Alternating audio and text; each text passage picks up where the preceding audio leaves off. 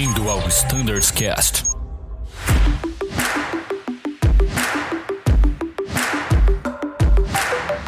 Fala pessoal, vocês sabem quem é, aqui é o Danilo. Este é o Standards Cast, parte 3, parte final do episódio do 320 sobre a RST Charlie. Continuam aqui comigo, eles não foram embora, Vidoto e Edson Scrignoli. Fala aí, Vidoto. Fala pessoal, tudo bem? Estamos aqui dando continuidade. Vamos finalizar hoje essa parte do da RST Charlie e passo a bola agora para o Edson também. Tudo bom, pessoal? Bem-vindos novamente. Com certeza o podcast de hoje vai ser bem legal. Tenho certeza que vocês vão gostar bastante aí dos tópicos relacionados ao treinamento do A320. Pô, legal, show de bola, pessoal. Acho que o papo tá ficando bem legal, viu? Mas a gente tem que terminar, né? Senão o pessoal de casa não vai aguentar ouvir a nossa voz mais.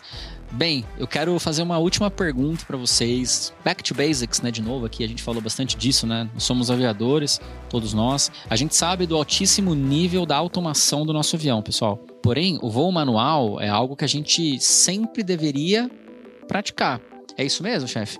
É, esse é um ponto que eu gostaria de reforçar, né, pessoal? Alinhado com outro piloto que está na cabine, né, entre os pilotos, é interessante que o piloto não, não tem problema nenhum, eventualmente, ele fazer algum, os pilotos fazerem algumas reduções de automatismo, uhum. né? Obviamente, nós não podemos treinar pane nenhuma dentro do avião, para isso existe o simulador, para isso existe o APT, mas redução de automatismo dentro das regras dos manuais da empresa previstos nos nossos manuais não tem problema que seja realizado, né? Então, obviamente, combinar com outro piloto, eventualmente, numa condição de tempo bom, com uma condição de baixa carga de trabalho. Fadiga os... gerenciada Fadiga também. gerenciada. Os dois pilotos com uma consciência situacional boa do cenário, do ambiente, da localização. Então, sim, é interessante algumas reduções de automatismo no sentido de uh, manter a proficiência da pilotagem manual. Então, mas quais tipos de automatismo, né? Eu poderia citar uma aproximação com o Fly Director desligado, uhum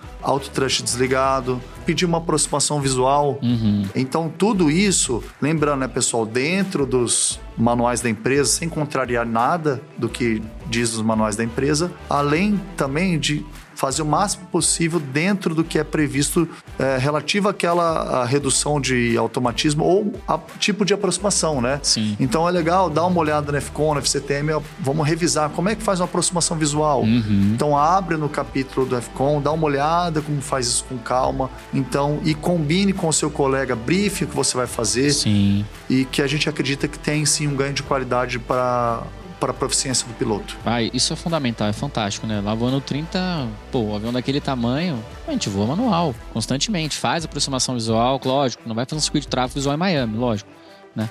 Não se não autorizarem, mas sempre que possível, aproximação visual sim, sempre que possível voo com baixo automatismo. E, gente, a gente tem que se lembrar de que nós estamos lá justamente para isso. O avião é capaz de pousar sozinho, entendeu? Mas a gente está lá para interferir e manter a nossa proficiência para, se necessário for, voar esse avião em qualquer condição, manualmente, sem nenhum tipo de auxílio, Fly Director, Auto Trust o que for. Bacana, pessoal. Você sabe quando a gente faz uma gravação de podcast como essa? Normalmente eu falo duas ou três vezes, ó, pessoal, para acabar, finalizando, já estou terminando, e aí sim tem mais umas duas perguntas.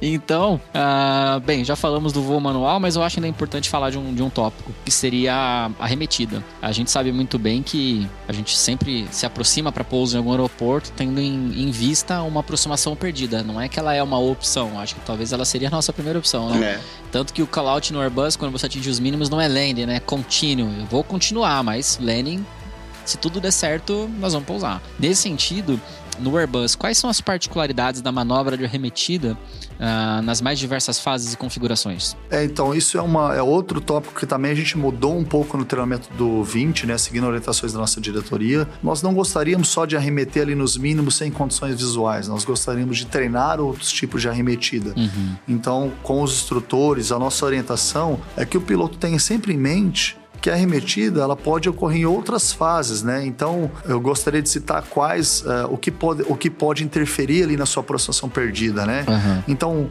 Lembrar que nós temos a maioria das aeronaves o soft grounds, uhum. então que é uma ferramenta ótima para utilização para evitar o efeito somatográfico, né? O, o, piloto desorienta numa remetida, então lembrando que o soft ground ele ajuda aí muito para nossa remetida, né? Sim. E existem descontinuações de aproximação, aproximações com flap selecionado em 1, 2 ou alta velocidade, Então você está com o flap 1 com a velocidade alta ainda e o controle manda você arremeter. Uhum. Então sai um pouco daquela arremetida tradicional só nos mínimos, né? Sim. De repente, com o Altitude Selector no Guidance lá abaixo da Go Around Altitude. Existe também o Reject Landing, Go Around Near the Ground. Uhum. Arremetida por Bounced Landing, né? Então, é um ponto que eu gostaria de chamar a atenção para o piloto ficar de olho nos tipos de arremetidas que existem para aumentar a consciência situacional nessa fase é, importante do voo, aí, ou crítica do voo. Muito importante isso. Alguma coisa, Vidoto? Não, acho que tá bem, bem falado, né, comentado pelo Edson.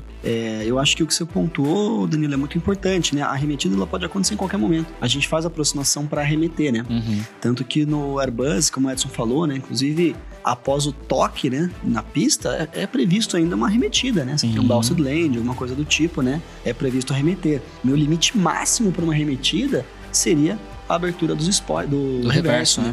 Então, mesmo com spoiler, mesmo com toque na pista, ainda é previsto, né? Então, a gente não, não como o Edson falou, a gente não pode só é, pensar que a remetida vai acontecer na- nos mínimos.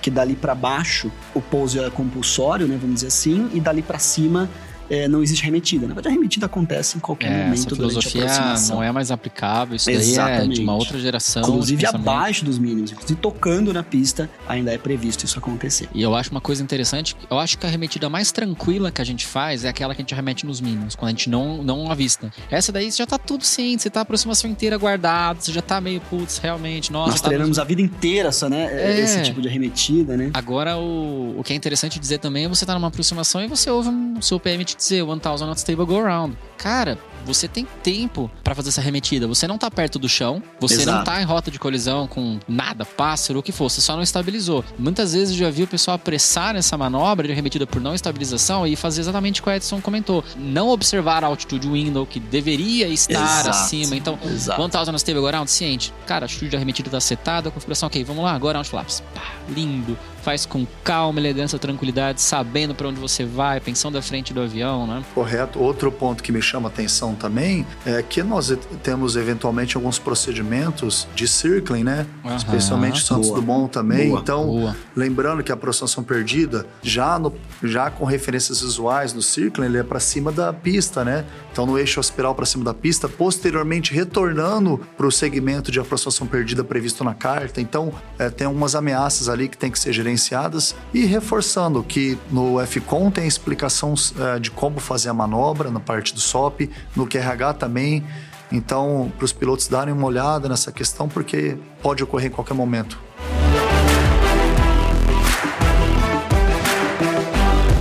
É, pessoal, então só aproveitando o gancho, né? O Edson comentou uma coisa muito interessante, a questão do soft go around, né?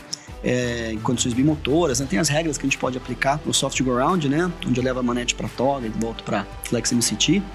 É, só lembrando que isso é um opcional que é instalado na aeronave, né? Nem todas as aeronaves têm, assim como outros opcionais que também são instalados em alguns aviões. Como a frota da Azul hoje está cada vez mais diversa, né? Com cada vez mais tipos de aeronaves, modelos de A320 diferentes, com opcionais a mais, opcionais a menos, é importante a gente se lembrar, né?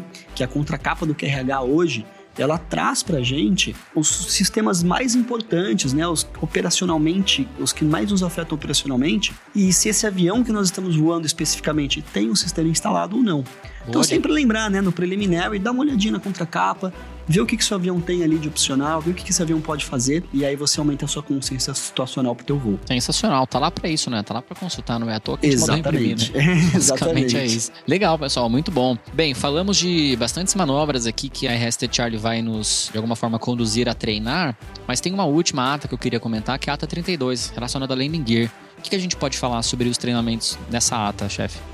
É, eu acho legal comentar um pouquinho sobre landing gear, né? O que, o que me chama atenção em relação a essa ata de landing gear é que nós temos eh, diversos checklists previstos, tanto no nosso QRH quanto na parte de FCON, na, em Abnormal Emergency Procedures do, do FCON. Eh, os nomes são até parecidos, né? Então o piloto tem que ficar muito atento em qual situação realmente ele está, né? Uhum. Relacionado com essa ata 32. Então, os exemplos, né? Pode ser um, um abaixamento por gravidade, pode ser somente o fechamento das portas Uhum. que não ocorreu, pode ser que o trem de pouso não baixou, pode ser que a trava dele, o uplock, deu faults, Uhum. então também ele não vai conseguir segurar o trem em cima. Uhum. pode ser só indicador de um ou de dois do LGCI LGCIU 1 ou 2 ou separados, então, ou, ou, até mesmo um desagree entre eles, né? Então é muito importante realmente verificar em qual condição você está dessa ata para ter um real entendimento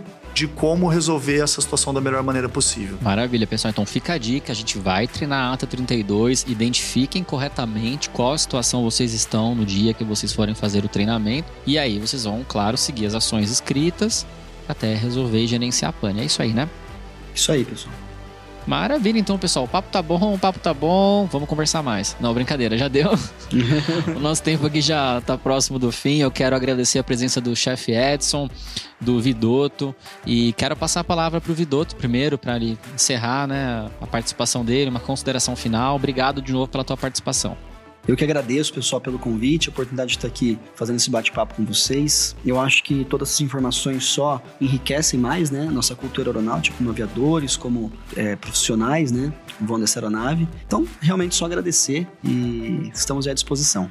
Maravilha, Vidoto. Obrigado pela sua participação e contribuição. Chefe Edson, é, eu queria agradecer realmente aí a, a, participação do podcast. Eu acho um trabalho fantástico. Em nome da diretoria de operações, ao nosso setor de treinamento, eu queria agradecer por vocês por participarem dessa desse momento, dessa podcast. É, e também agradecer todo o nosso time, né? Nosso time de copilotos instrutores, os instrutores aeroviários, instrutores aeronautas, os checadores, toda a equipe do treinamento está aqui para recebê-los, receber os pilotos de braço aberto, para a gente trabalhar em conjunto, para elevar o nível de treinamento, para melhorar a qualidade e mantendo um ótimo ambiente de trabalho. É esse o nosso objetivo, manter um ótimo ambiente com um ótimo nível de qualidade. Eu conto com a participação de todos para essa missão. Maravilha. Se alguém tiver alguma dúvida, quiser fazer perguntas, qual e-mail eles podem mandar?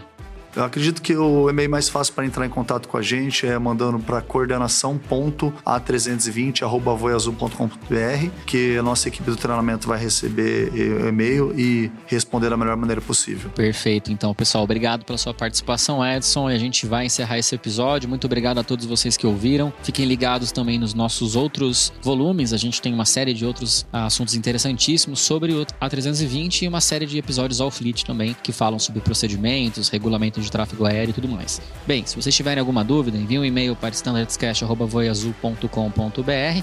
Se for específico do 320, vocês podem encaminhar direto para coordenação coordenacal.a320.voiazul.com.br também. A gente fica por aqui. Muito obrigado pela sua atenção. Até a próxima e tchau!